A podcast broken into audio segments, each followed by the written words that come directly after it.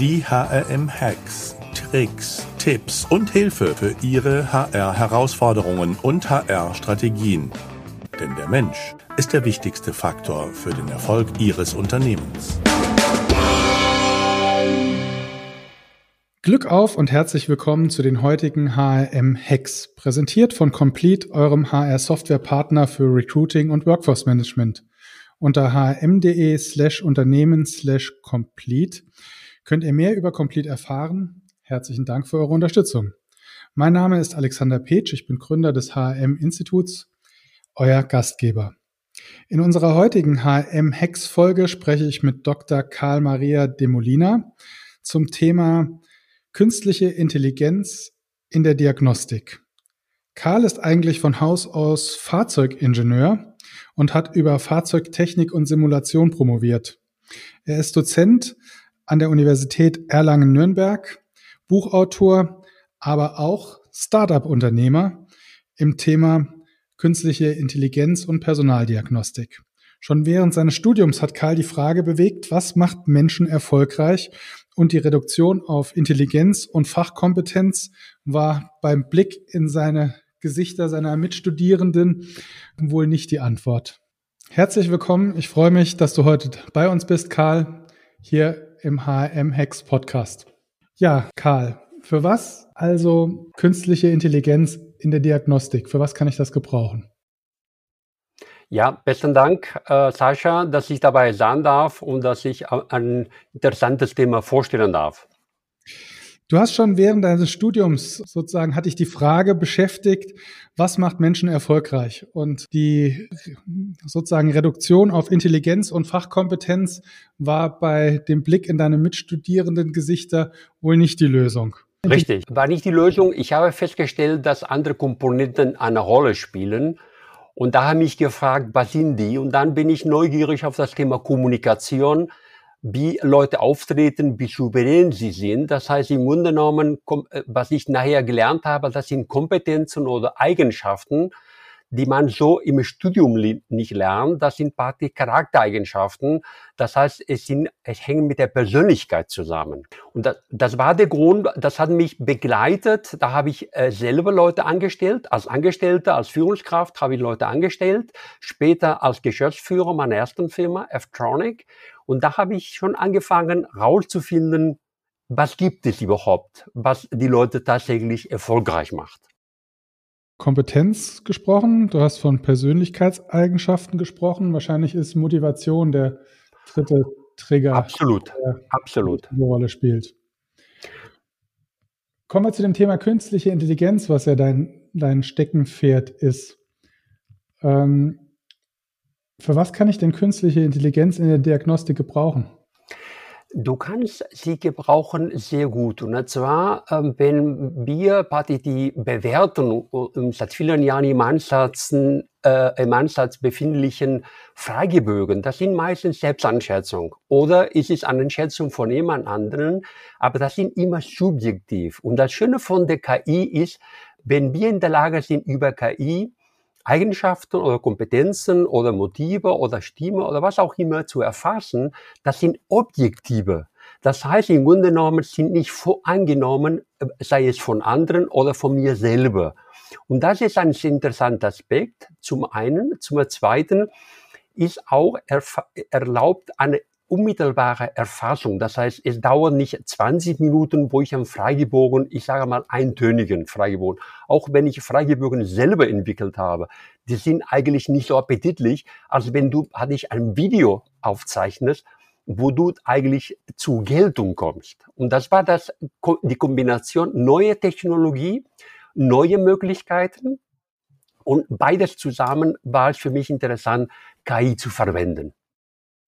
Also nicht mehr per Fragebogen automatisiert ausgewertet, sondern du sagst, man kann auch über Videos, die man aufzeichnet, Erfolgsfaktoren in der Diagnostik sozusagen über die Diagnostik herausfinden.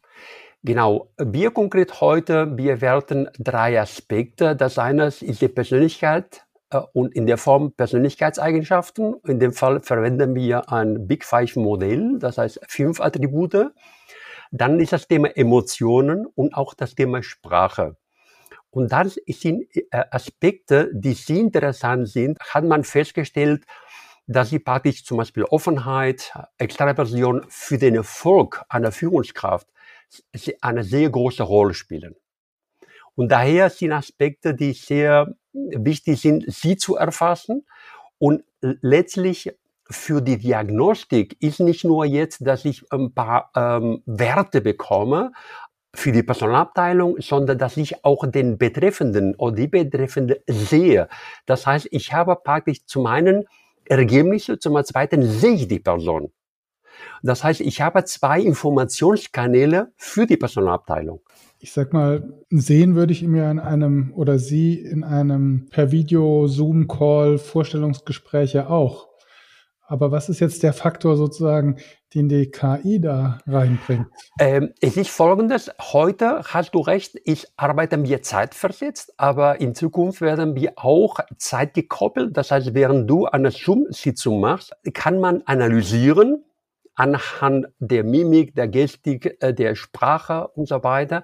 Und du hast du dann neben deinem Eindruck bekommst du zusätzliche Ergebnisse. Das heißt, im Grunde genommen, wir haben das Rad nicht neu erfunden. Was wir nur gemacht haben, ist das, was du im Gefühl hast, ob diese Person offen ist, ist diese Person äh, ängstlich ist, dann bekommst du Ergebnisse. Das heißt, was wir machen, ist sogenannte dritte Meinung. Das heißt, im Recruiting, Talent, Bewerbenden haben eine Meinung über sich. Du als Personal hast du eine Meinung über diese Person. Das heißt, zwei Meinungen, die in sich subjektiv sind. Und dann bekommst du eine dritte Meinung, die ergänzend ist. Das heißt, im Grunde genommen, was wir machen, ist eine Verobjektivierung deiner Einschätzung, eine Korrektur, eine Ergänzung. Wir nennen das Verobjektivierung. Jetzt frage ich mal ketzerisch, aber ist die Datenlage für so eine als Vergleichsgrundlage für eine künstliche Intelligenz da überhaupt heute schon so weit, da verlässliche Aussagen treffen zu können?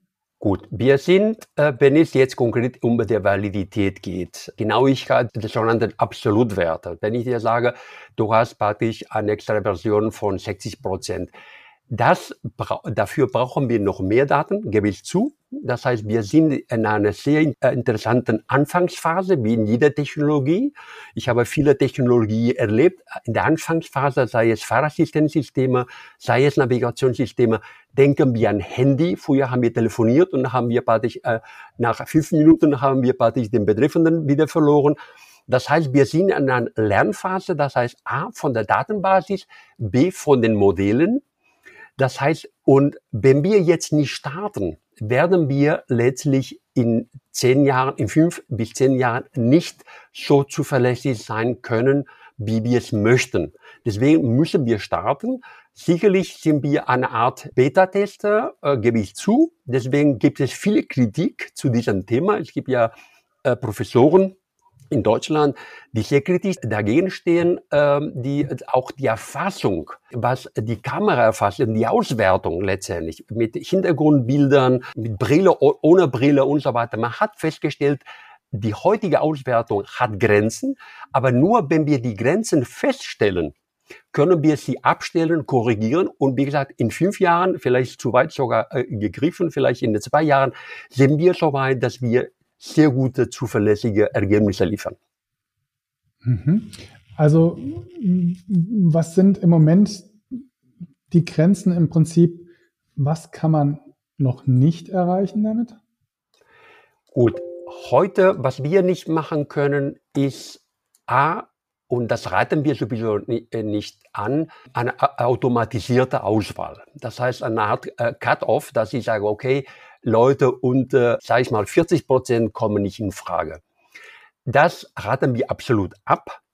Was wir auch nicht machen können, ist zu sagen, okay, Sie haben zum Beispiel, was ich sagte jetzt, 40 Prozent als Absolutwert. Was wir aber allerdings machen können, ist mit einer ein Vergleich von Bewerbenden oder von Mitarbeitenden im Unternehmen äh, als einer Kohorte miteinander zu vergleichen. Und dadurch, weil wir mit demselben Methode Werte erhoben haben. Und dann kann ich sagen, okay, diese Person ist eher extrovertiert als die andere Person. Das heißt, im Grunde, ich bekomme eine Tendenz, ich bekomme äh, sogar einen Wert äh, 10% und dieser Wert 10% ist eher realistisch, als wenn ich sage, okay, du hast nur 40% Extraversion. Und darauf kommt es meines Erachtens an. Das heißt, im Grunde genommen, heute kann ich und Ergebnisse im Übrigen, wenn ich jetzt sage, okay, Menschen mit 40 Prozent haben sich bewährt oder sage ich mal 60 Prozent haben sich bewährt, wenn ich diese Ergebnisse auch über die Maschine auch ermittelt habe. Das heißt im Grunde genommen das Sollprofil. Einungsdiagnostik bedeutet, ich vergleiche ein Profil mit einem Sollprofil. Und dieses Sollprofil soll aus der Maschine herkommen und nicht aus irgendwie aus einem Experten basiert. Am Anfang ja, aber nachher soll schon aus der Maschine kommen, so dass wir Äpfel mit Äpfel ver vergleichen. Das Problem aus der Vergangenheit, man hat Äpfel mit Birnen verglichen. Und deswegen hat nicht funktioniert. Und die Kritik, die diese Professoren geübt haben, ist begründet, weil man verabsolutiert hat die Einsatzmöglichkeiten von KI. Karl, unsere, unser Thema sind ja HRM-Hacks, also Tipps, Tricks für den Erfolg in der Personalarbeit. Was würdest denn du einem Personaler mitgeben oder einer Personalerin? Was muss man denn bedenken und welche Fehler muss man vermeiden, wenn man sich mit dem Thema Diagnostik und KI auseinandersetzt? Gut, das, der eine Punkt ist das Thema Freiwilligkeit. Der Kandidat, die Kandidatin muss praktisch dieses Video, dieser Videoaufzeichnung ablehnen können. Zweitens, die Prozedur muss letztendlich gemäß den Normen erfolgen und ablaufen. Man muss auch den Kandidaten auch letztendlich auch im Vorfeld informieren. Wie ist der konkrete Ablauf? Was sind die Fragen? Man muss etwas machen, was wir heute zum Beispiel in der Software noch nicht machen. Das gebe ich zu, aber das werden wir ändern, dass auch der Kandidat, Kandidatin das Video freigibt. Heute ist so, wenn ich das Video aufgezeichnet habe, gut, kann ich wiederholen, kann ich freigeben oder nicht, aber wenn ich hochgeladen habe, habe ich die Ergebnisse noch nicht gesehen und trotzdem gehen die Ergebnisse an die Personalabteilung. Das heißt, was wir machen werden, ist, dass die Freigabe erfolgt nach Durchsicht der, der Ergebnisse und erst dann nicht wie heute durch das Video allein, sondern das Video mit den Ergebnissen. Das wäre der zweite Aspekt. Äh, der dritte Aspekt ist, dass diese Videoauswertung in der Reihenfolge sein sollte als erstes. Das heißt, wenn ich mir einen Kandidaten angeschaut habe, habe ich gesagt, okay, ja, äh, bekommt den Link, weil äh, gemäß dem äh, Lebenslauf könnte passen in das Unternehmen. Dann wird ein Video aufgezeichnet, sehe ich die Ergebnisse dann sehe ich das Video und erst dann gehe ich zum Interview. Das heißt, die Reihenfolge ist, es geht darum, wie ich Vorkenntnisse, das heißt, die, ich kann die Person viel besser be bewerten und begutachten, wenn ich schon die Ergebnisse gesehen habe, wenn ich das Video. Und über das Video und über die Ergebnisse kann ich auch einen Leitfaden für das Interview bekommen. Das heißt, im Grunde genommen sind Vorkenntnisse. Was ich jetzt gemacht habe, ich habe jetzt ein, ein Wissen aufgebaut bei mir, beim Team, beim Team, was nachher auch sich mit dem Bewerbenden äh, beschäftigt, ein Vorwissen, damit äh, das Interview erfolgreich ablaufen kann. Also wenn ich das jetzt mal so in meinen Worten zusammenfasse, auf der einen Seite muss aus deiner Sicht die, der Bewerber äh, das freiwillig machen wollen? Hm? Ja. Wäre meine Anschlussfrage, was passiert, wenn er es nicht freiwillig macht? Gut. Das, das darf dann ja keine Auswirkungen sozusagen auf den weiteren Auswahlprozess haben. Richtig.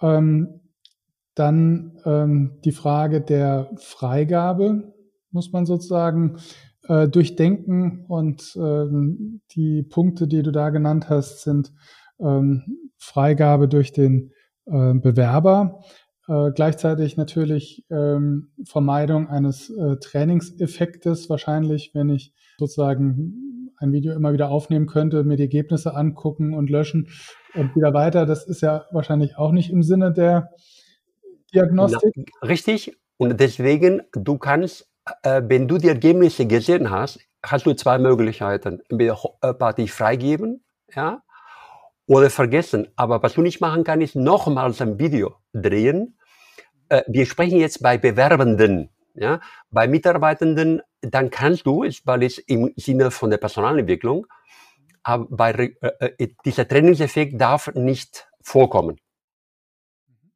Weil ich, Entschuldigung, ist nicht nur Trainingseffekt, ist sozial erwünscht letztendlich. Was ich liefere, sind glänz äh, äh anpathisch eine Person, die ich vielleicht nicht bin. Dann ein Tipp, den du genannt hast, war Anreiz vielleicht dadurch zu schaffen, dass man auch dem Bewerber im Prinzip ähm, die Analyse seines Vorgesetzten oder seiner äh, Vorgesetzten sozusagen im, ich will nicht sagen im Tausch anbietet, aber wie stellst du dir das vor oder wie?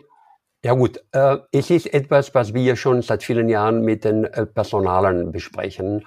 Äh, das ist ein Geben und Nehmen. Das heißt im Grunde genommen, ein, ein Mitarbeitender, ein Bewerbender will ja Part zu einem Unternehmen und will einfach die Passung. Und bislang ist es so, dass das Unternehmen viel Information über den äh, Bewerber, Bewerberin hat, aber nicht umgekehrt.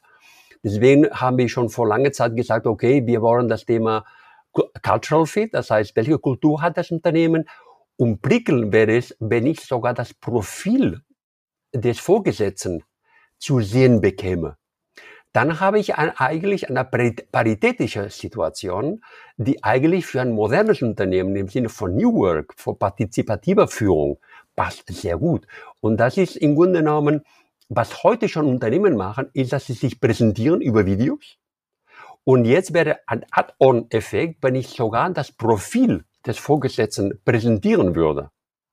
Und das wäre schon ein Mehrwert und da könnte man sagen, okay, dieses Unternehmen hat schon mehr als die Mitbewerber sozusagen. Das heißt, im Grunde genommen, da würde sich das Unternehmen profilieren gegenüber den anderen Unternehmen. Das heißt, würde praktisch sich bewerben gegenüber den künftigen ja, Mitarbeiter.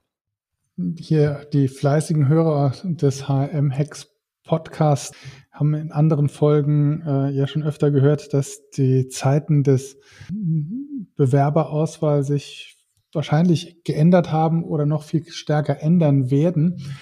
In dem Kontext, dass man sich äh, viel mehr anstrengen muss, um sich eigentlich beim Bewerber bewerben muss und nicht mehr umgekehrt. Dann könnte das ja nochmal eine andere Dimension bekommen. Gut, das ist Employer Branding pur, sage ich mal, und das ist eine neue äh, Facette. Äh, hier muss allerdings hier äh, die Führungskräfte mitmachen. Und das sehe ich letztlich auch, äh, sage ich mal, eine gewisse Schwierigkeit, aber gleichzeitig auch ein Garant. Wenn diese, Person, diese Führungskraft bereit ist, sich so zu offenbaren, sage ich mal, dann bedeutet diese Führungskraft hat keine Berührungsängste, ist mit sich im Reinen. Das ist eine, eine, eine souveräne Führungskraft. Die keine Angst hat praktisch, dass andere auch sie kennenlernen. Und das ist praktisch für mich, das wäre persönlich für mich, wenn ich mich bewerben würde, das wäre für mich ein, ein Punkt, wo ich sage, okay, das passt.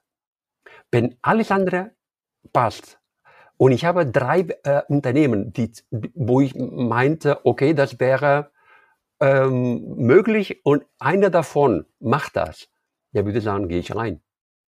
Ohne zu zucken, weil ich sage, oh, diese Führungskraft will ich haben. Weil es spiegelt, Entschuldigung, es spiegelt auch in der Kultur. Es ist nicht nur die Führungskraft. Es ist die Personalabteilung, die das macht.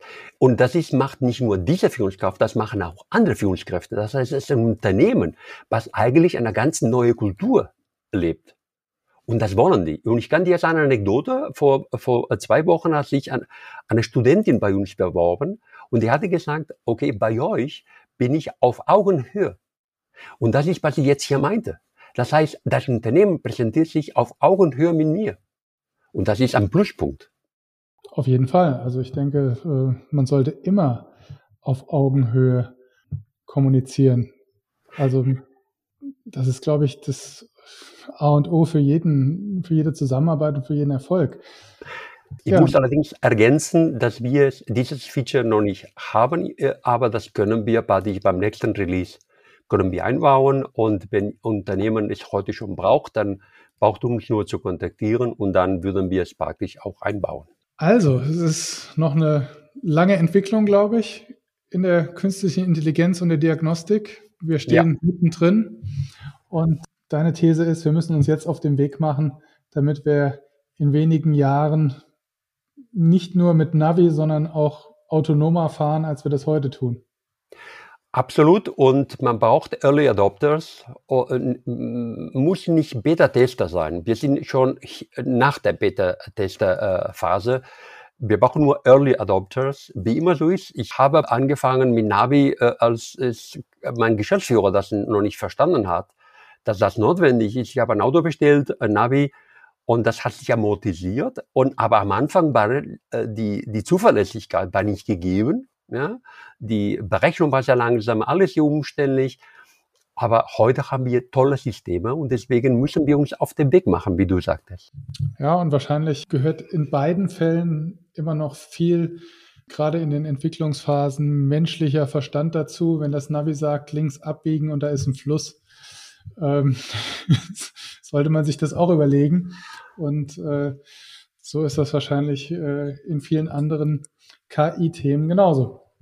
Deswegen habe ich einen Artikel geschrieben. Februar, März gab es viel kritisiert, so vom Bayerischen Rundfunk, vom Spiegel und so weiter. Da habe ich Artikel geschrieben, wo ich zwei Chancen, aber auch Grenzen. Und da ging es mir darum, in welchem Use Cases kann ich das verwenden? Was muss ich beachten, damit es funktioniert? Auch heute schon funktioniert. Was kann ich von den Ergebnissen erwarten, was ich vorhin äh, äh kurz erwähnt habe? Und wenn ich das beachte, auch heute kann ich schon verwenden. Und solange ich praktisch mich innerhalb des Anwendungsbereiches bewege, dann bin ich sicher, dass die Kunden zu, zufrieden sein werden.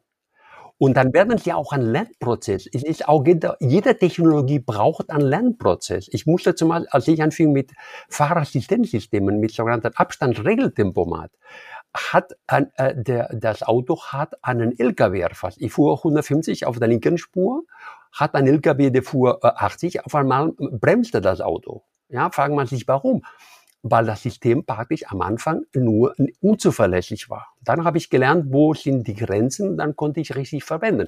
Nur auch die Automobilhersteller haben gelernt, die Grenzen zu erkennen und dann haben sie die neuen Systeme waren besser. Das heißt, wenn wir keine Early Adopters haben am Anfang, die die Grenzen des Systems aufzeigen, haben wir praktisch im zweiten Release, haben wir nicht die Qualität, die wir brauchen. Karl, herzlichen Dank für deinen Input. Die Zusammenfassung der heutigen HRM-Hex-Folge findet ihr wie immer unter hrm.de. Einfach Dr. Karl Maria de Molina in die Suchfunktion eingeben oder unter podcast.hrm.de äh, findet ihr alle Folgen der einzelnen Podcasts. Mir hat Spaß gemacht, Karl, ein bisschen Gerne. in die Zukunft der KI und Diagnostik aufzustoßen. Und ja, danke, dass du heute bei uns warst. Gerne. Auch an euch. Wenn ihr noch weitere Fragen habt, schreibt uns einfach an redaktion.hm.de oder über die gängigen Social-Media-Kanäle.